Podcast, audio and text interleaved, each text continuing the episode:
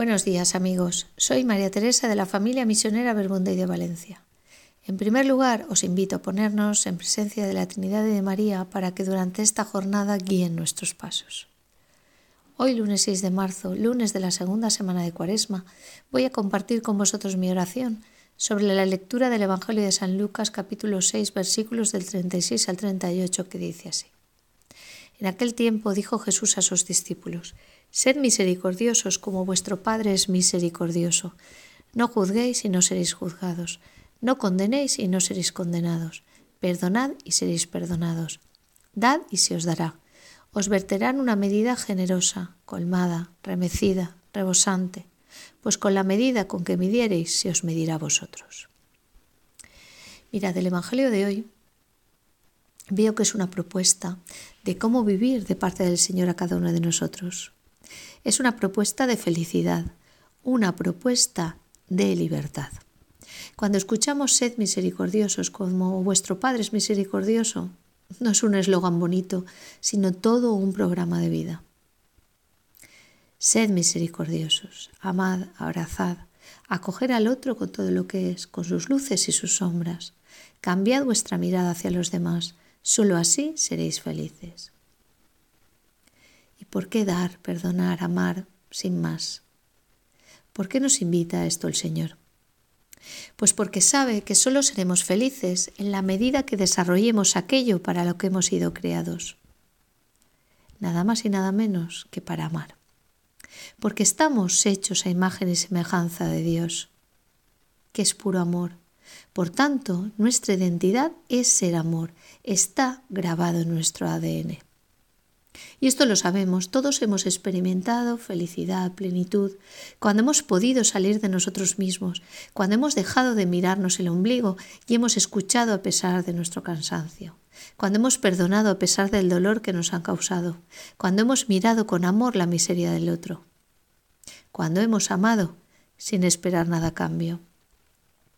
Pero si en nuestro corazón acumulamos odio, rencor, venganza, no podemos ser felices. Nos sentimos esclavos de esos sentimientos. Y esto seguro que también lo hemos experimentado todos.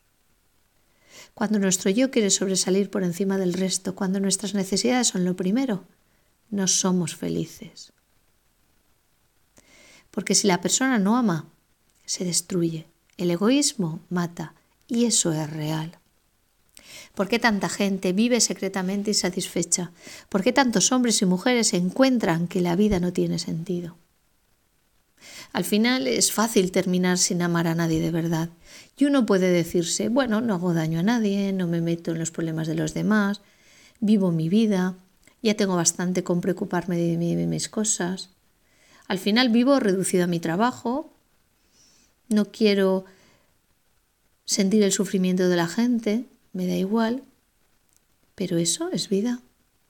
¿Vosotros creéis que la gente es más feliz así? Yo siento realmente que nuestra sociedad está profundamente herida porque no ama, porque cada uno va a la suya. No sabéis la cantidad de suicidios, la cantidad de niños que yo tengo en la consulta, que acuden a mi consulta día a día con ansiedad, que llora amargamente por problemas con siete, con ocho años. ¿Cuántos niños estoy remitiendo a psicólogos para que los traten, para que puedan hablar con ellos, para que aprendan a gestionar los sentimientos y las frustraciones que tienen? Realmente es triste verlos, ver ese sufrimiento que hay interior con tan poca edad. Mirad, eh, hace poco vino una madre con una niña a la consulta que había intentado suicidarse y la madre en la consulta le decía a la niña, no te preocupes, si tú quieres que yo esté más, eh, yo estoy contigo, yo dejo parte del trabajo porque esta madre no trabaja por necesidad económica, sino porque es una persona muy activa que necesita estar activa todo el día y, bueno, se le cae la casa encima, ¿no? entonces ella dice que ya necesita estar moviéndose y haciendo cosas. O sea que no era una cosa de necesidad, ¿no? Y la madre le dice, si quieres yo trabajo solo media jornada y el resto hacemos cosas tú y yo.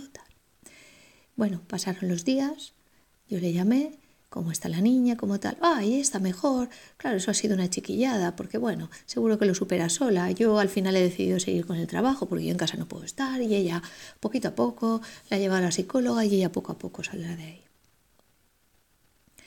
cuánto egoísmo, cuánto mirarme el ombligo. Mirad, el amor es algo tangible, tiene fuerza, es real, levanta, cura, no es una ñoñería. Esta niña necesitaba del cuidado de su madre, necesitaba de la atención de su madre.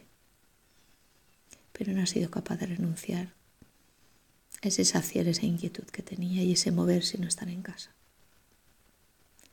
Mirad, estamos llamados a entrar en sintonía con este amor misericordioso de Dios, que nos pide amar a todos, que respeta la libertad de cada uno y que se da sin pedir nada a cambio.